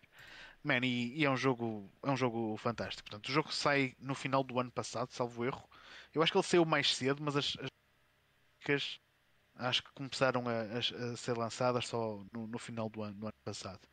Uh, portanto, é um jogo ainda muito recente. Uh, opa, e é um jogo que não, não deixa nada atrás de, dos jogos de, de Mega Drive, do, dos clássicos do, dos anos 90, porque isto é, é um, é um side-scroller, pronto, da, da ação. Uh, com, uma, com umas excelentes animações, com gráficos uh, muito bem detalhados. Uh, eles escolheram. Isto é uma cena muito Dark Fantasy, porque a história disto é na, na terra de Astborg, antigamente os demónios e os humanos. Uh, eles, eram amigos, mas depois shit happens, há uma guerra entre, entre ambos, os humanos conseguem aprisionar os demónios, mas os demónios voltam à Terra e pronto, e nós encarnamos neste gajo que vai tentar salvar lá, lá a cena. Um, opa, e é um jogo que faz muito lembrar uh, os Castlevania clássicos, apesar deles da empresa dizer que isto tem um cheirinho de Metroidvania, não é bem assim, porque o jogo é muito linear na mesma, é dividido por níveis. Tens aí algumas áreas dentro de cada nível onde vais ter que explorar melhor e vais ter que resolver alguns puzzles. Um, por exemplo, tens voltado um bocadinho atrás aos controles, é o, botão para saltar, outro botão para atacar uh, com a espada, em que tu podes inclusivamente fazer alguns combos, e depois tens o, o, botão C, que é o botão que te vai desencadear uma série de habilidades. E cada nível tu vais desbloquear uma habilidade diferente. No primeiro nível consegues lançar eh, projéteis, uh, no, no segundo nível uh, tens uma, uma habilidade que é um escudo que te repele projéteis Portanto, para além de proteger, ele repele os projéteis que, que te atiram uh, para ti. Uh, no nível a seguir disparas fogo, no outro nível tens um, um shockwave, há outro nível em que tu consegues caminhar pelo ar. Uh, portanto, vais tendo uma série de habilidades em cada um dos níveis e, e, e essas habilidades vais ter que as usar para, ter, para ultrapassar alguns desafios de platforming e também para defrontar os bosses também vais ter que usar essas habilidades. A cena é que acabou o nível e tu esqueces da habilidade que acabaste de aprender e no nível seguinte vais ganhar uma habilidade diferente. Portanto, isso pá, é está-se bem, pá, as coisas funcionam na mesma, mas uh, eu acho que o, o que a Neo, o Neofeed uh, conseguiu fazer com este jogo. Eu acho que eles têm aqui toda a receita para um dia conseguirem fazer um, um Metroidvania em condições, mesmo fully fledged, onde podes misturar todas estas habilidades uh, e, e, e, tornar as coisas uh, mesmo um Metroidvania a sério. e eles anunciaram anunciaram que vão anunciar nos próximos meses mais dois projetos de Kickstarter um, para dois, mais dois jogos neste mundo. Um deles vai ser para março e vai ser uma cena tipo roguelike, que é o Ast Bros. Uh, e o segundo uh, vai ser um Kickstarter que provavelmente vai começar em junho, em que será mesmo para financiar uma sequela a sério deste jogo e que supostamente será um Metroidvania. Uh, e se assim for, depois de, eu ter visto o que eles conseguiram fazer aqui, eu estou a considerar seriamente em investir uh, pela primeira vez no Kickstarter, porque eu gostei muito do que eles, do que eles fizeram na, neste jogo. Pá, graficamente está espetacular, as músicas são, são ótimas. Para quem gosta de Castlevania do Mega Drive, ali algumas vão mesmo buscar algumas das melodias do, do Castlevania também. Uh, opa, e as mecânicas de jogo que eles conseguiram meter ali, acho que estão muito bem conseguidas. Há, há um nível em que tu tens que a magia, a magia que tu aprendes é controlar os inimigos temporariamente e tu, o boss que tu enfrentas é um, um esqueleto gigante em que tens o esqueleto no background e no foreground na, na, na, na camada da, da, frente tens os punhos do esqueleto que te vão atacando e tu tens que andar a atacar as mãos e depois quando as mãos ficam stunned tu consegues possuir uh, a mão do, do boss e usas a mão para lhe dar socos na cara Uh, pá, tem, os bosses estão, muito engraçados.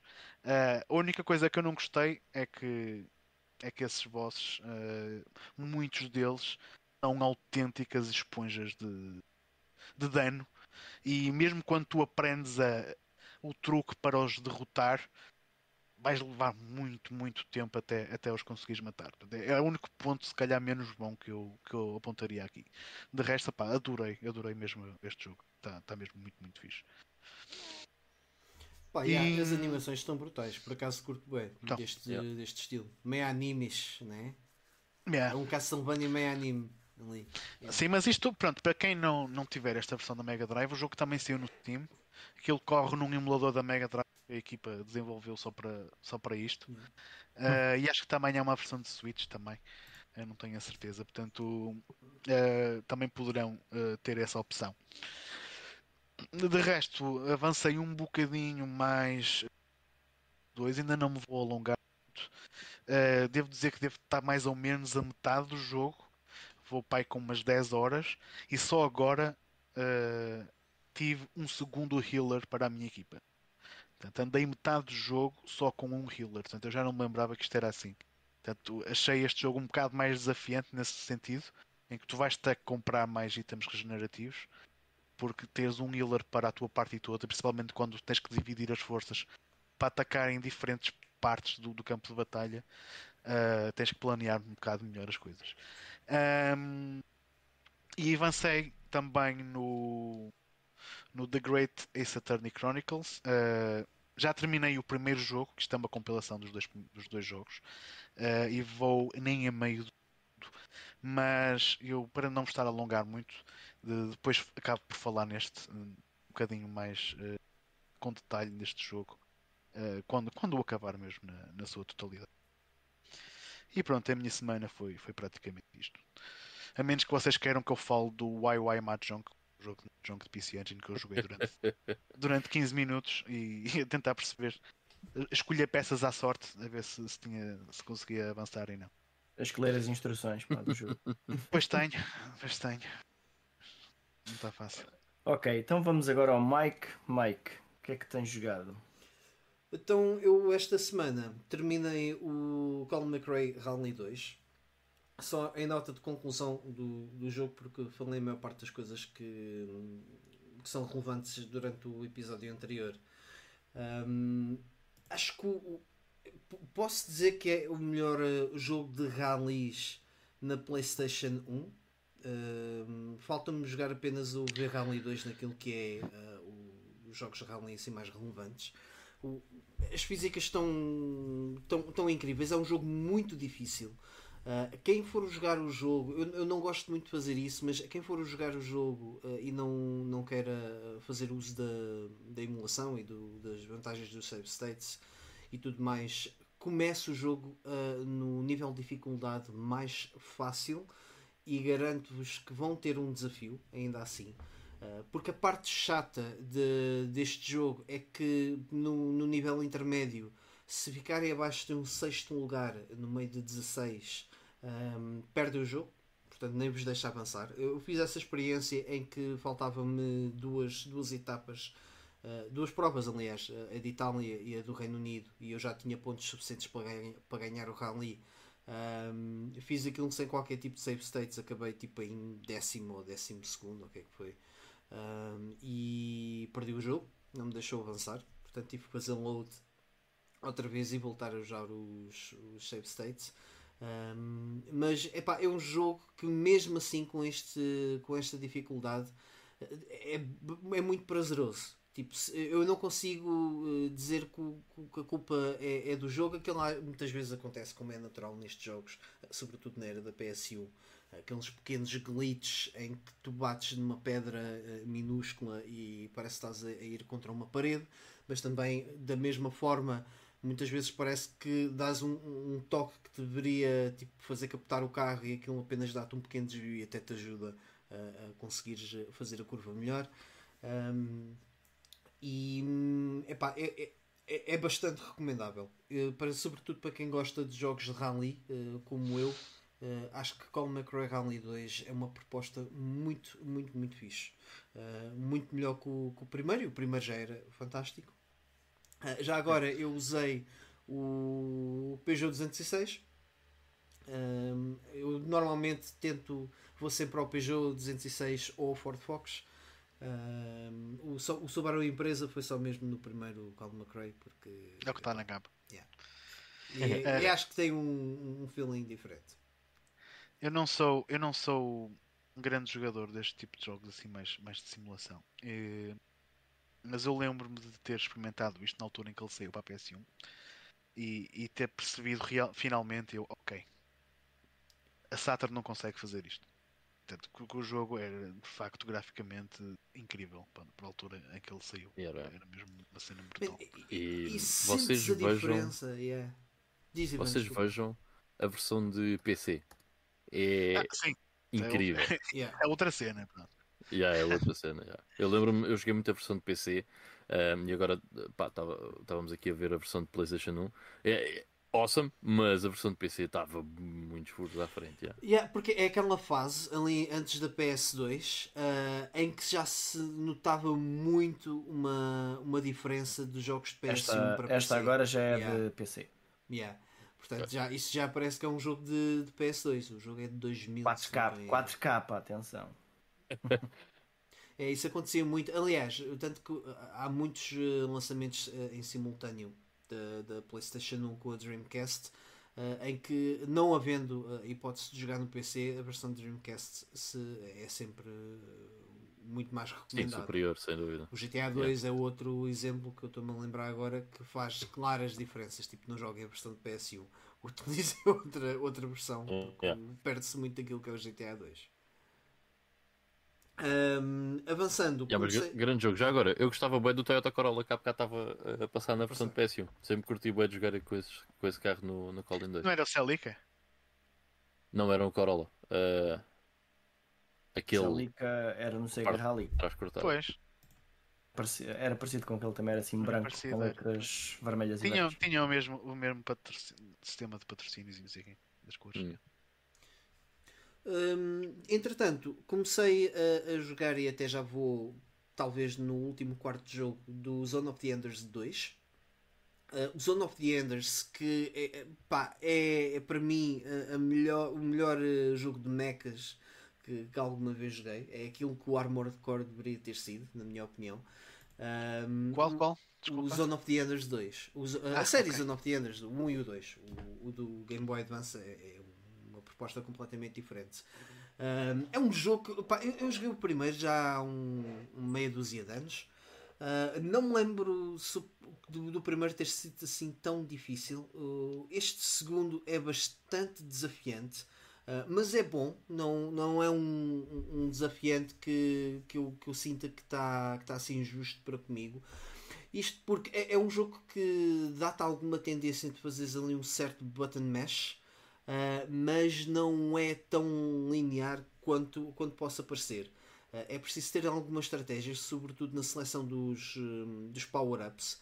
Uh, tendo, tendo, em conta os inimigos, não só apenas o, um ou dois inimigos que, que tu, ou um ou dois tipos de inimigo que tu possas ter, mas dentro do mesmo tipo de inimigos, a, a quantidade que deles e a, a, a, forma como eles se organizam para te atacar uh, faz com que tu tenhas uma abordagem e uma estratégia diferente, uh, tendo em conta os power-ups que tu tens e o, o, tipo de cenário onde tu te encontras. É muito, uh, muito rápido, ainda que tenha ali algumas quebras de frame rate, possivelmente vão ter sido corrigidas na versão HD que depois foi lançada para, para PlayStation 3. Uh, e tem uma, uma, uma, narrativa muito animes, uh, já o primeiro pois. também tinha. Uh, aliás, isto é uma cena a Kojima mesmo. É, isto, isto é um rip-off do, do Evangelion, para todos os efeitos. Se bem que já não se sente muito isso neste, neste segundo, porque acho que o, o, o que fazia a parte de rip-off era muito a personagem principal do primeiro, neste segundo já é um, um elemento mais maduro, já tem uma história diferente, apesar de jogarmos com o mesmo, o mesmo orbital frame, que é aquilo que se chamam uh, aos mechas mais uh, desenvolvidos. Uhum. Um, parece. É um jogo que parece bada fixe, realmente. É, também, é, também, é, tem, também tem que jogar, tanto o primeiro como o segundo. É, e é muito fácil de, de jogar. Tem alguns problemas com o lock-on system, por vezes, porque quando tu largas um lock-on system, uh, ele tem tendência a, a tomar uma posição de, de, forma automática e não te deixa na posição que tu estavas. Que tu uh, queres. É, esse, esse, é assim o único problema mecânico que eu acabo por uh, apontar ao jogo de resto estou, estou a adorar uh, e é bastante desafiante. E sabem, é, é, aquele tipo de desafio que quando tu o ultrapassas, sabe-te bem. Pois. E isso é sempre, é sempre fixe. Um, e não parece que não senti tanto isso no, no primeiro, portanto, cutos assim, para, uma, para uma cena um, um, bocadinho, um bocadinho unrelated. Já, já jogaste alguns dos 1500 Armored Cores da, da PS2? Uh, já joguei o 2, o Another. Não, não acabei, só foi daqueles jogos que eu só experimentei. Foi o 2, o Another Age e o Silent Line. Eu, eu joguei o, o, primeiro mesmo da PS1 e, pronto, e, e, o primeiro é, era mesmo muito estratégico. O, as armas que tinhas que usar e, Mas achei lento, percebes? Lentos, sim, sim, sim, sim. É. E estava curioso se os da PS2 também seriam ainda tão antiquados quanto isso. Que este aí parece-me, pelo gameplay que o, que o Carlos está aqui a passar, parece-me ser um jogo bem mais é, dinâmico. É, é, fantástico, é fantástico. Joga-se muito bem. Uh, opa, e é um jogo que não é muito, muito longo. Eu vou para aí com 6 horas e meia. E é o que eu estava a dizer, devo estar a iniciar agora o último quarto de jogo. Uh, yeah, eu, eu lembro-me do primeiro, vocês próprios já me dizerem que era um jogo que se terminava numa tarde. É, é, o primeiro é relativamente curto também. Mas este, este, é, este é mais interessante, sem dúvida. Um, e para acabar, uh, uma, uma pequena recomendaçãozinha para um jogo mobile, que é uma coisa que eu não, não, não costumo fazer, nem, nem é muito comum ser feito aqui no da GameStone. Uh, eu andava com vontade de jogar um City Builder no, no telemóvel. Uh, agora que tenho um telemóvel novo e com um ecrã maior e tudo mais. Um, e hum, eu há uns tempos tinha jogado o SimCity uh, e tinha, hum, tinha até achado um tanto ou quanto interessante. Fui à procura de, do que é que havia de City Builders free to play e um, apareceu-me um que é o Global City.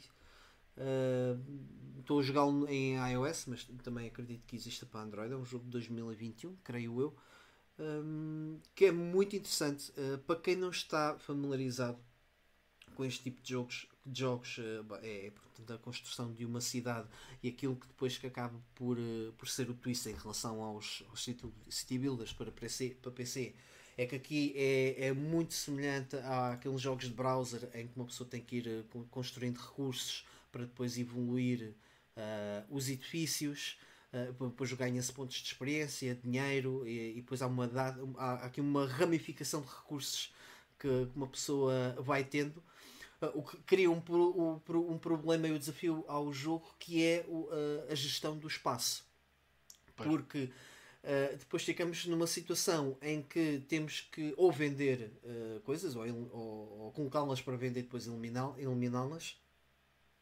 Uh, mas esses, esses recursos que se calhar vamos, que temos em excedente no, no inventário, uh, vão ser muito precisos para, para evoluir e avançar no jogo também. Portanto, é preciso fazer ali uma seleção interessante da, da, daquilo que acabamos por ter um, e uma gestão do- dos recursos que temos e depois fazer ali algumas, algumas receitas, misturas para, para depois também tirarmos proveito do, do inventário. Este jogo, eh, aquilo que acaba por ser o grande diferencial, por exemplo, em relação ao SimCity, porque até aqui não há assim grandes diferenças, tem a ver com o, eh, o hub das, das tasks, que é muito mais intuitivo, e depois acaba por ter um mini-jogo de, de, de mining, eh, onde depois vamos ganhar recursos, só que já, já me apercebi que isto acaba por ser um problema, porque hum, à medida que vamos fazer o mining vamos ganhando uh, itens uh, mais valiosos de forma aleatória, o que nos vai depois uh, ocupar muito espaço de inventário uh, e cria-nos um problema uh, para e, que- e e que na verdade é o que leva o jogo depois também a, a- a empurrar-nos um bocadinho para aquilo que são as microtransações, uh, o que é natural, uh, tendo em conta que também acaba por ser um jogo free to play. Um, mas acaba-nos por empurrar porque não acaba por ser um bocadinho descontrolado se não tivermos atenção ah, ao mining estamos a fazer. E Tendo conta que os itens são aleatórios, depois ah, pronto, acaba por ser uma lotaria, não é? Mas é é muito giro se, se vocês não tiverem interesse num city builder, é uma coisa para passar assim o tempo, depois acaba por ter, lá está, como as Farmvilles e tudo, um tempo limite para, para as coisas irem sendo construídas, assim para, para queimar o tempo. É porrarito. É tudo. Ah. Não é, não é toda a alguma minha coisa? Eu, eu não, da minha parte é tudo. Yeah. Então, ah, deixem-me aqui. ah, também vou mostrar as minhas. Ok. Então, no meu caso, ah, eu continuei a jogar ao Fighters Mega Mix. Vou mostrar aqui um bocado. Ahm, eu já tinha acabado três cursos. Isto tem, tem uma série de cursos que temos de, de- de- de fazer no modo de um jogador. Acho que devo ter dito. Há um que é só mulheres, outro que é só os personagens do Fighting Vipers, outro é só os personagens do, do, do Virtua Fighter. Portanto, Yeah, o jogo é, o jogo é mistura, sim, o jogo é uma mistura dos dois. Ah, curiosamente, depois ao, ao continuar, ah, percebi que havia personagens de outros jogos, aqui como a, a Janet do, do Virtua Cop. Também aparecem ah, personagens. Esse já tinha desbloqueado do Virtua Fighter Kids, ou lá o nome que tem. Uh, também há lá um personagem do, do Sonic Fighters e, e mais, mais umas coisinhas assim. Portanto, é, O, o carro do Daytona. sim, sim, sim, sim, sim. Há, há, há mais, há mais personagens lá para, para desbloquear sem ser só deste, deste jogo. Também dá, depois estive a ver na net que dá para jogar também com a árvore do, do logotipo da AM2. Yeah.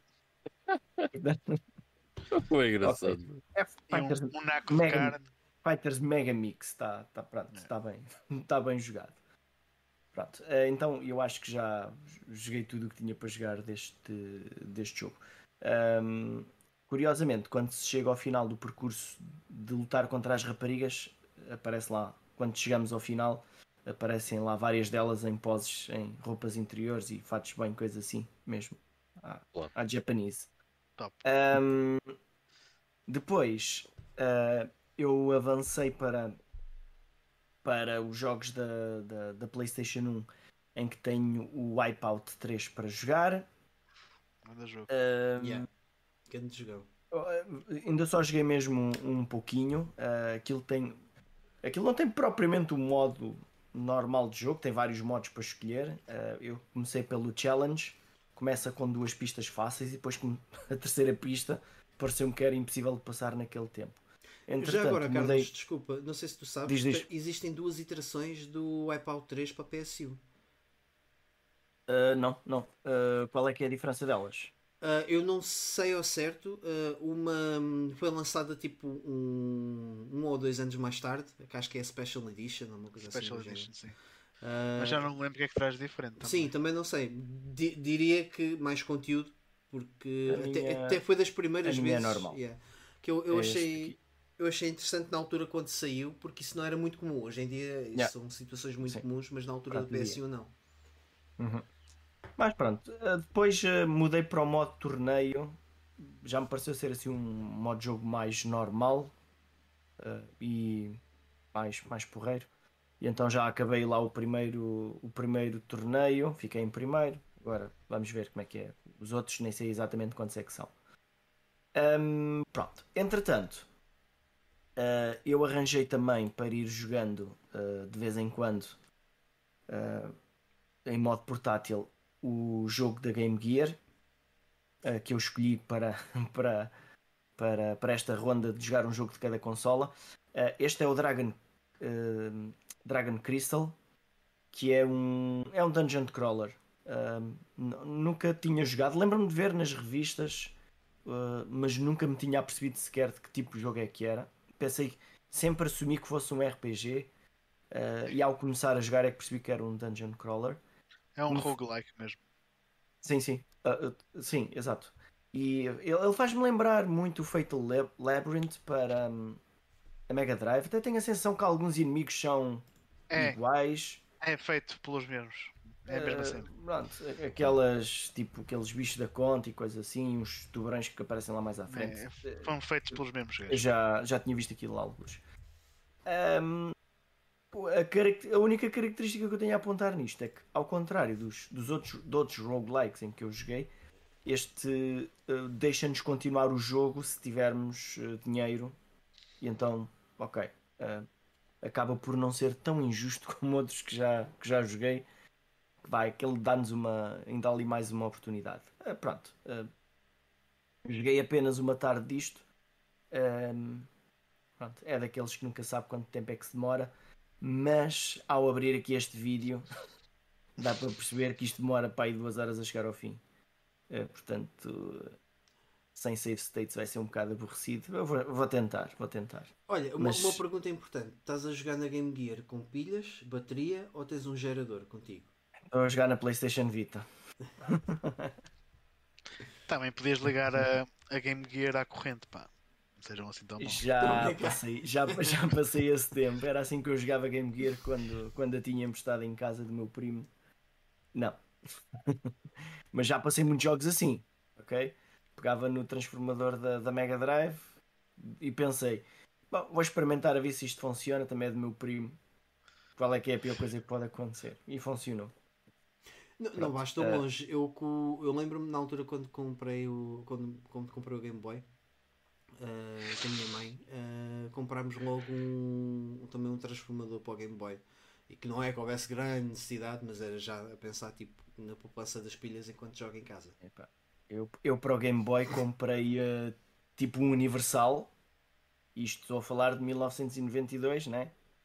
comprei um universal em que escolhíamos a, yeah, a saída. qual é que era a voltagem yeah. e qual é que era os amperes e eu pronto, foi um bocado de tentativa e erro para ver o que é que funcionava, mas não estraguei nada, ficou a funcionar.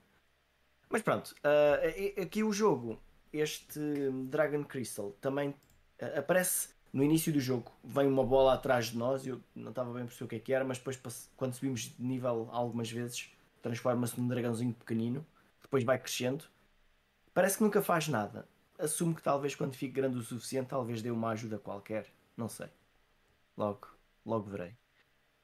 Um, pronto, outro jogo que joguei, e foi aqui mesmo, enquanto a gente estávamos aqui a conversar ainda em off, eu peguei no, num jogo da Neo Geo Pocket, o Fatal Fury uh, First Contact, uh, para a Neo Geo Pocket Color, e pronto, e aqui em 10 minutos cheguei ao fim disto. Uh, é, é, uma consola porreira. Estava aqui também a comentar. Pronto, os jogos têm assim este aspecto. Acaba por ser recriações de jogos da SNK uh, e, e, alguns que não são de, só da SNK. Mas são versões, parece-me, para crianças, em que os jogos até costumam ser bastante fáceis. Um, a, a consola em si, para quem nunca, nunca tinha visto, é, é assim uma consola, uma mistura de um Game Boy Color com um Game Boy Advance, e mesmo olhando para o ecrã, é uma coisa assim no meio dos dois. Uh, ah, é, é uma consola que acho que não teve assim grande sucesso. É uns mas, 12 bits, eh, dirias, não é? É, Ela é 16 mesmo. É Ah, 16. 16. Pois, É assim, a, a outra é 32. O Game Boy Advance, na verdade, o Game Boy Advance não é de 16, acho que o Game Não, Boy é Advance 32. está 32, né? É, o chip Mas- gráfico é que é 16, mas o. o- Pronto, é, é, é 32. uma é uma pronto, é uma ideia interessante para ver versões mais básicas de alguns jogos que a gente conhece. Enquanto eu procurava um, um jogo para quando eu decidia que jogo é que havia de comprar para esta consola, percebi que eles hoje em dia são muito mais caros do que aquilo que eu me lembrava eh, quando eu comprei a consola. Eh, e, e enquanto procurava, encontrei aqui esta coleção Neo Geo Pocket para, para a Switch, que traz vários jogos e, pronto, e sai mais barato do sai mais barato comprar isto do que comprar um jogo para aquilo e isto aqui já traz 10 jogos. Eh, e, e, e tive só a experimentar uns 5 minutinhos e acaba por ser uma aplicação interessante para aceder aos jogos. Eh, é uma cena porreira. E pronto. hum, e esta, esta semana é foi aquilo que, que dei uma, uma vista de olhos aqui em termos de jogos. Mas também não joguei durante muito tempo. Foi, hoje foi mesmo um, um bocadinho de cada um destes jogos para ver se na próxima semana eu pego num deles a sério e vou até ao fim. Ok. Bom, pessoal, hum, chegando aqui ao final do nosso, do nosso Playing Now, mais algum assunto, alguma cena que tenha ficado pendente? Há uma Hum, coisa para meter eu. Não vou só dizer que a minha então cena favorita, ah, começámos o podcast com, com isso, eu depois acabei por me esquivar, ah, fica para um outro, ok? Só isso. Ah, estava à espera que fosse dizer, não, não, não.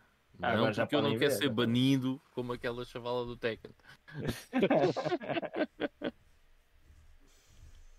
Muito bem, muito bem. Bom, pessoal, uh, Ivo, ias também dizer qualquer coisa? Não, não, não, estava só a ser estúpido. Ok, só. Pronto, está bem. Só. Ok. Bom, pessoal, então nós hoje ficamos por aqui. Para a semana cá tentaremos voltar com mais, com mais eh, algumas notícias ou algum tema interessante. Então, espero que tenham gostado e até para a semana. Até para a semana. Pessoal. bem, malta. Tchau aí.